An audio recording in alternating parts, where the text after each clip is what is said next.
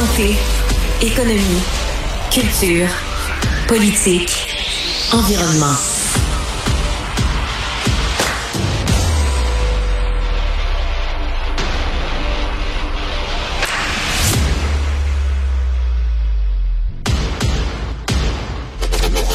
Votre premier contact avec l'actualité.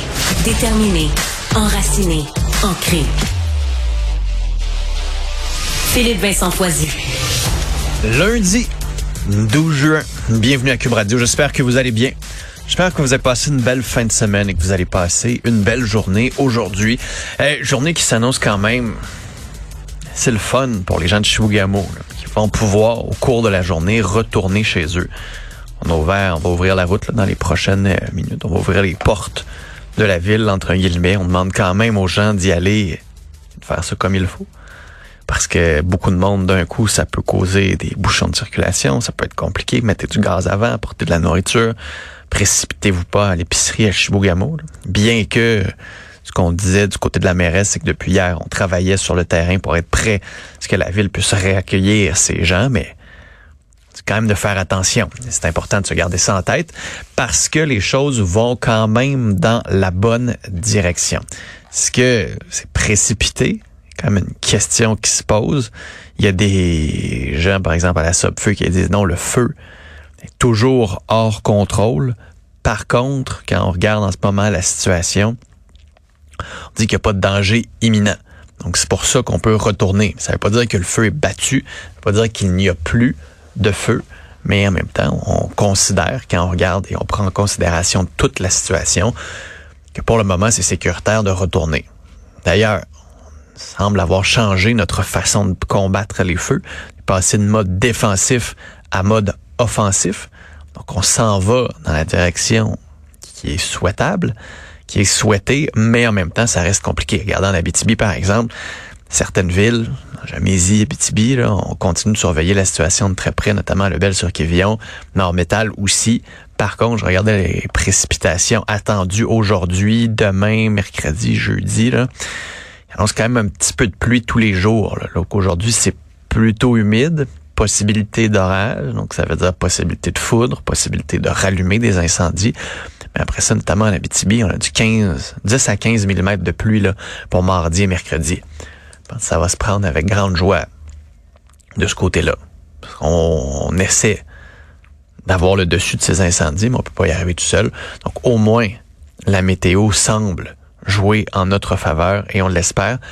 faut quand même souligner, je pense qu'on le fera pas assez encore cette semaine, mais quand même, le travail des pompiers, des gens sur le terrain, la, la qualité d'intervention des gens de la Sopfeu qui ont réussi quand même à sauver des villes, des villages, des vies humaines, des infrastructures critiques.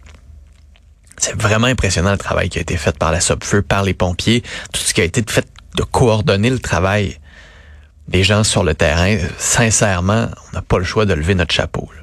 C'est vraiment un travail exceptionnel qui est fait par notre monde sur le terrain. Il manque de monde, manque d'avions, mais malgré tout, on a réussi à combattre ces feux-là. C'est pas fini. On va peut-être en avoir encore pour des semaines, des mois.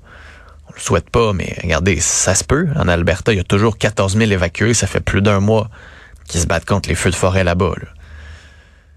Mais en même temps, je pense qu'il faut souligner le travail que notre monde fait sur le terrain et a réussi à faire et à protéger tant des gens que des villes que des infrastructures critiques. Vraiment, euh, chapeau. Là, il y a plusieurs euh, dossiers dans les journaux ce matin assez intéressants de voir, par exemple, un dossier sur le français. On revient sur ces fameux tests de français et le mal de tête que certains ont essayer de comprendre pourquoi on a besoin d'en faire autant pour les nouveaux arrivants, pour ceux qui veulent devenir citoyens québécois, un homme bilingue, qui est cité en exemple dans l'article du Devoir, qui est tellement bilingue dans le fond qu'il a été exempté de tous les tests de la fonction publique fédérale, qui a réussi haut la main le test de l'Office québécois de la langue française, mais qui doit quand même passer le test du ministère de l'Immigration, du MIFI, test qui est conçu et corrigé en partie en France. Tu dis, pourquoi on fait ce test-là? Pourquoi on a besoin de ce test-là? Lui, il dit il est compliqué, souvent avec le vocabulaire, le ton, certaines. La, certains concepts qui sont plus français-français que français-québécois. pourquoi on a besoin de ce test-là, de payer pour ce test-là, alors que le test de l'Office québécois de langue française est quand même, lui, il dit plus difficile? Est-ce qu'on peut vraiment prendre le, Québec au sérieux? Quand on utilise un test français comme ça, ça fait une mentalité quand même de coloniser, d'avoir besoin de ce test-là alors qu'on est capable d'en créer ici des tests, qu'on est capable de mesurer avec notre société, avec nos propres concepts, la capacité d'une personne à bien comprendre la langue. C'est assez fascinant que le ministère, pour le moment, ne semble pas vouloir mettre ce test-là aux poubelles puis revenir avec autre chose. Puis c'est la crainte aussi dans d'autres milieux qu'on utilise des tests standardisés qui viennent pas d'ici. Pensez par exemple aux infirmières. J'ai un test américain. Donc je comprends que notre dernier test pour les infirmières n'était pas parfait. Mais on peut l'améliorer plutôt que d'aller chercher quelque chose qui se fait ailleurs. Mais bon, ça a que c'est comme ça que ça fonctionne. On préfère payer c'est plus facile à faire que de prendre le temps de bien réfléchir. Sinon, une journal de Montréal, histoire d'un propriétaire d'une ancienne station-service à Vaudreuil-Dorion. Le CIUS de la région, le CIUS de la région veut construire un hôpital sur son ancien terrain, un gros hôpital, près de 3 milliards de dollars de projet, et l'exproprie pour 1 dollar. Le CIUS dit, oui, mais il fallait décontaminer son terrain, c'est une ancienne station-service, ça coûte cher proprio dit, ouais, mais moi j'ai le droit quand même d'avoir des sommes, surtout qu'il se battait pour pouvoir reconstruire sa station-service. Le tribunal administratif du Québec lui donne raison. Demande au CIUS de verser 188 700 dollars. Pas la fin du monde, vous allez me dire, mais quand même, le CIUS décide de contester cette décision en cours d'appel. En frais d'avocat, en temps perdu, temps pour la société, est-ce qu'on n'aurait pas pu juste dédommager cette personne? je, je me pose, c'est pas comme pour 5 millions de dollars ou 10 millions de dollars ou là, 1 milliard. On n'est même pas à 200 000. Puis on fait traîner ça. Pourquoi? On a le pouvoir comme Sius parce qu'on est gros. Et quand les gens sont tannés de la fonction publique, c'est souvent pour des histoires comme ça. Des histoires de niaisage puis de gossage. On connaît peut-être pas tous les recoins de l'histoire. Ce qu'on sait, c'est que le tribunal administratif du Québec a quand même donné raison à l'homme peut-être, peut-être qu'on pourrait juste décider que c'est plus égalitaire, équitable de le payer pour la valeur du terrain et non pas pour la possibilité d'avoir une valeur moins la décontamination. Peut-être qu'on sauverait du temps et de l'argent. Sinon, on va parler d'Hydro-Québec aussi. Les pannes à répétition en ville. Vous vous souvenez, on avait parlé d'un triangle des Bermudes pendant le verglas coin de Schlaga. Là, c'est un boulanger sur les réseaux sociaux, Guillaume Boulanger, qui décide de prendre la parole pour dire Hey, Hydro-Québec, là, ça va faire. On a des pannes à répétition aussi. c'est pas si pire pour, ça arrive chez vous, ça arrive une heure pendant la nuit, le courant large, une demi-heure pendant le plein milieu de la nuit, c'est vraiment pas la fin du monde. Mais si vous faites du pain, vous des frigidaires, vous avez des congélateurs, votre production dépend notamment de sources d'énergie ben c'est important que ce soit stable, cette source d'énergie-là. Et donc, c'est assez particulier quand même que ça ne le soit pas. Et espérons que ce genre de sortie-là puisse faire bouger au Québec. Si tu un transformateur, est-ce que c'est une ligne en particulier qui n'a pas été entretenue? Est-ce que c'est les écureuils? Je, ne sais pas, ça peut être quoi. Mais en même temps, c'est pas normal quand ça arrive, puis ça peut pas être juste, bah, c'est une cinquantaine de personnes, c'est une vingtaine de foyers on est des clients d'un monopole d'électricité. Il faudrait que quand il y ait un problème, la réponse soit à la hauteur.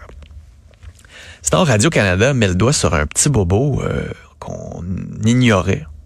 Les agences de placement dans les CPE, comme dans le réseau de la santé, pour les infirmières, mais pour les éducatrices. Plus ce que on voit dans le fond, c'est que ben on a une pénurie de main d'œuvre, difficile de recruter, pas le choix d'augmenter les conditions de travail sur les offres parce que ben, les agences de placement offrent de meilleurs salaires, plus de flexibilité. Puis on disait au début c'était facile, ça, ça servait surtout à pour les vacances, congés de maladie, etc. Alors que là, de plus en plus, les CPE sont dépendants des agences de placement.